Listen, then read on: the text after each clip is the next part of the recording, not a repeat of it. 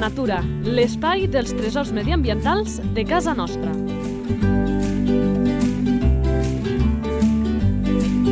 Un espai conduït per Francesc Balanyà.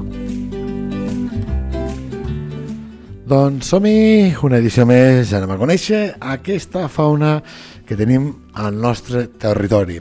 D'edicions eh, d'aquest llei de natura parlant dels nostres animals, ja veieu que en portem moltes, però és que tenim autèntics tresors, gran varietat eh, biològica a les nostres contrades i per això seguim setmana darrere setmana explicant quins són aquests animals. Una tasca que la duen a terme molta gent i és que igual que tenim molts animals, moltes espècies diferents, també tenim molta gent que s'estime aquesta fauna salvatge. Per sempre ho diem, tenim un col·laborador habitual, aquest és en Marc Calvo, el nostre il·lustrador de fauna salvatge i naturalista autodidacta que el tenim una vegada més aquí per explicar-nos una nova espècie. Marc, molt bones. Hola, molt bones, com esteu tots?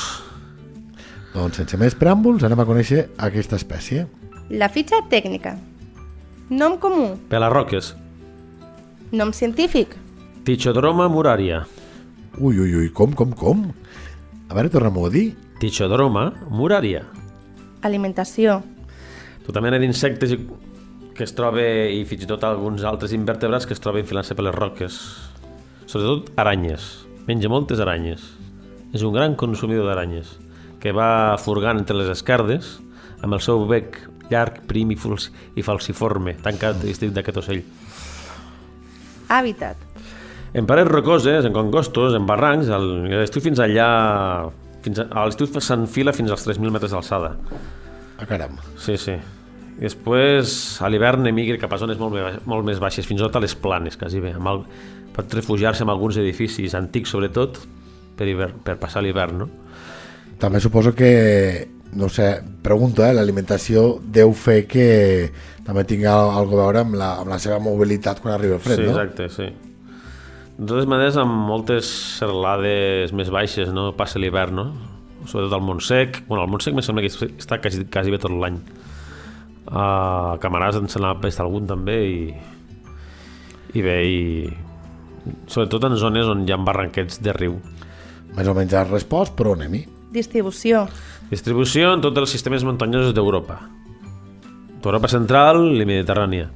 També se'l troba pel Pròxim Orient fins a l'Àsia central, i als Himalayas, el Tibet i serres de Mongòlia del sud de Sibèria. Sí, sí. Activitat. Ocell rupícola. Què vol dir rupícola?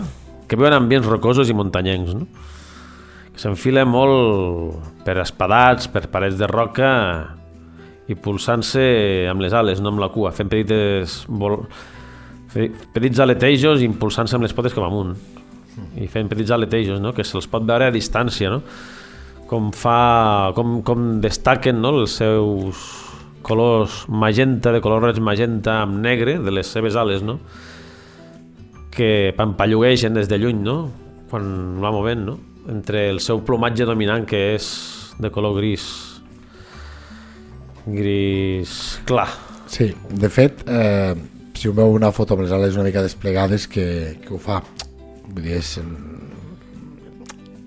és habitual de veure, és a dir, veure-li per agafar aquesta, aquest equilibri, a mi em recorda de lluny com, com uns colors d'una papallona. Exacte, té... com que té unes ales així amples... I pels colors, la distribució d'ells... Sí, quan vol sembla una papallona gegant. És la característica que té. És un- Té un vol que sembla una papallona enorme, no? I a vegades el fa anar, no? Per canviar de vessant, no? O per instal·lar-se en algun arbre, també. A vegades s'instal·la també als arbres i s'enfila pels troncs dels arbres com alguns altres ocells insectius, com el, pel, el pecassó, que és blau, del qual està molt emparentat per buscar insectes i tal també. Ja, vegades ja pràcticament hem respost eh, amb aquest ítem, Identificació a la natura. però per acabar-lo de fer eh, parlarem de que hi ha dimorfisme sexual No, no n'hi ha pràcticament. L'única diferència és que el mascle té un sombres en negre, sota l'ull, a la gola, fins al pit, Sí, en perquè- reproductiu. En la femella en, en, És blanc. al contrari, és blanquinós. Clar, és, és, és l'única diferència. diferencial i també pel tipus d'alimentació que ens has dit doncs el bec acompanya amb aquesta alimentació, no? Com és? Sí, és llarguet, falciforme i prim no? per, per furgar entre les escardes de les roques i els petits forats Consumeix i això. raconets que hi ha a les parets de roca.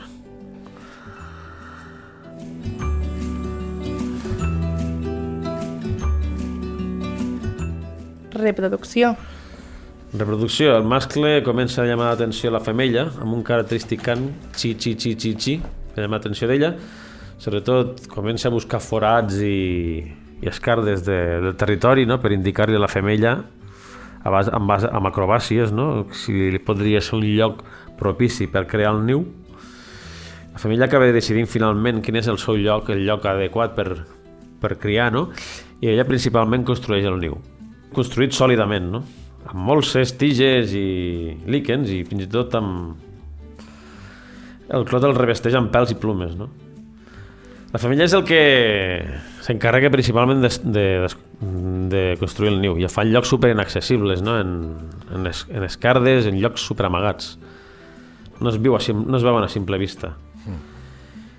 I bé, i també s'encarrega ella de la incubació. Fica 4 o 5 ous, no? I mentre s'incuba és alimentada pel mascle. El mascle s'encarrega de- d'alimentar la femella i els pollets. Salut de l'espècie. Salut de l'espècie.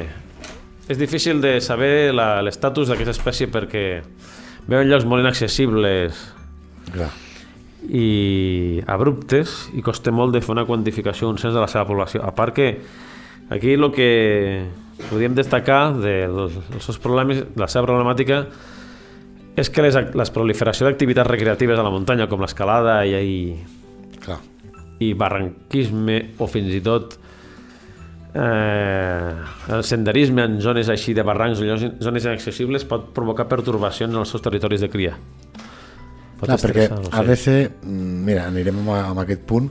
Clar, entenc jo que per l'hàbitat que té, aquest ocell és dels que més aïllats hauran quedat com a fauna històricament mm, respecte dels humans, perquè aquestes zones rocoses no són on habitualment hi passen les persones, però sí que és cert que algunes activitats doncs, el que fan és passar per aquestes zones i no deu ser pas un animal que s'hagi avesat massa al, això, està acompanyat de, de persones. De fet, hi ha molts animals de muntanya que tenen aquest problema. Rapinyaires, des de l'àguila aquabarrada, passant per falcons, passant per la merla blava o la merla roquera. Són llocs, són ocells que són sensibles a l'activitat humana, sobretot en activitat de, de muntanya, no? Sobretot en l'activitat d'escalada i d'alpinisme o senderisme, sí. M'imagino que amb el que hem dit ho hem dit tot, però eh, disparo l'ítem per si resta alguna cosa per comentar. Relació amb els humans. Seria això, bàsicament. Seria bàsicament això. Doncs anem al següent. Curiositats. Sí, que les seves característiques ales en forma de ventall les utilitza a vegades en modo de paracaigudes per baixar de dalt de tot de les parets per tornar a començar el recorregut. Quan acaba el recorregut Ah. de busca d'aliment, torna a baixar i baix descent... A fer una passadeta. Sí, sí. A fer una altra passadeta. Sí, exacte, exacte.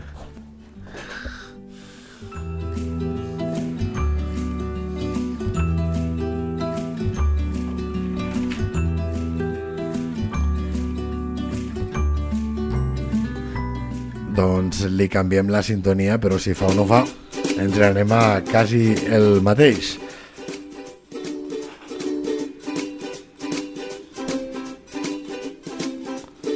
Sabies que... Els joves, quan deixen el niu, tenen el bec característic aquest falciforme molt més curt i que a vegades eh, en els seus territoris d'hivernada pot passar l'hivern amb, amb llocs com la Universitat d'Amsterdam, que se l'ha trobat en més d'una ocasió.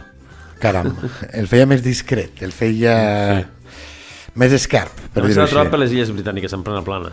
Inclús, inclús hivernen en canteres.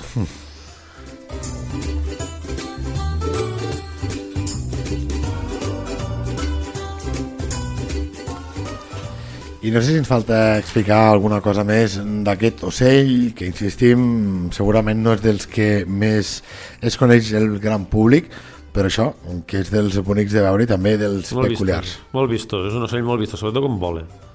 Quan vola sembla una papallona enorme, de colors llampants. El típic característic roig magenta, alternat amb aquelles bandes negres i blanques de les puntes de les ales i la cua. La cua.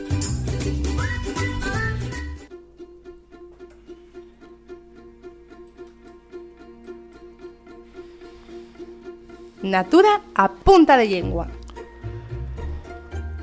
Clar, tenim Ho apu- pelacanyes. O a punta de bec, en aquest cas. No, correcte. Eh, un pelacanyes, eh, bé, sí que sap tothom què és, i ho hem sentit, però un pelarroques, dir-li a algú que és un pelarroques, a mi em sona, eh, de veure-ho sentit, no et pensis. No sé si perquè la gent s'ha confós, però a mi em sona això de pelarroques, ho he buscat i no, no ho he trobat. Però si anem al nom com a tal, pela-guió roques, eh, és encertat? I ben encertat. Pels seus característics moviments, la seva forma de desplaçar-se i el lloc on viu, no? De la seva conducta i comportament en el, en el seu ambient natural, que són les parets de roca, Clar, lo de les roques eh, ho comprem, però el, el- pela, el pela que el precedeix després és perquè va, va buscant els bitxets entre les roques diguéssim, va, Sí. va Sí, pelant. va enfilant-se, va enfilant-se... O gratarroques, podria dir-se, no? També podria dir-se gratarroques. Gratarroques, més vast, però bé. Podria dir-se gratarroques, però sobretot és pelarroques perquè passi. Fent petites volades, impulsant-se amb les ales, fent saltirons amb les ales. A petits saltirons verticals, cap amunt, amunt, amunt, amunt, amb les ales.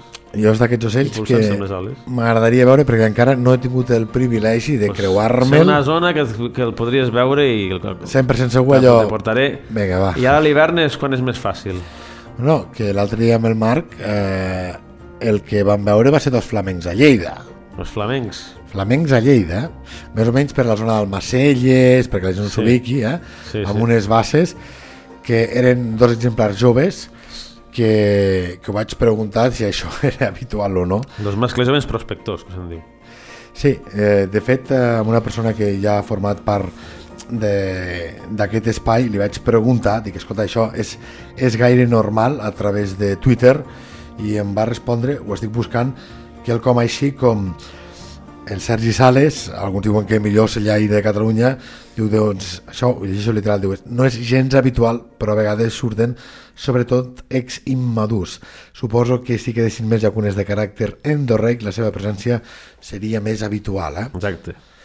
Doncs eh, aquí n'aprenem a les xarxes, n'aprenem amb els convidats i n'aprenem també amb aquestes troballes que fem arreu del territori, però sobretot amb convidats com el Marc Calvo, que sempre ens fan aquesta il·lustració de la fauna que tenim al territori. Marc, moltes gràcies. Moltes gràcies a tots. I fins propera. aviat.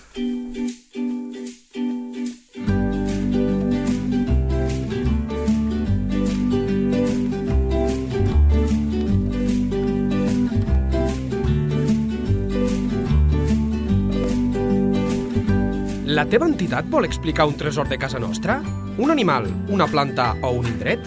Si és així, envia un correu a lleida24 arroba lleida24.cat.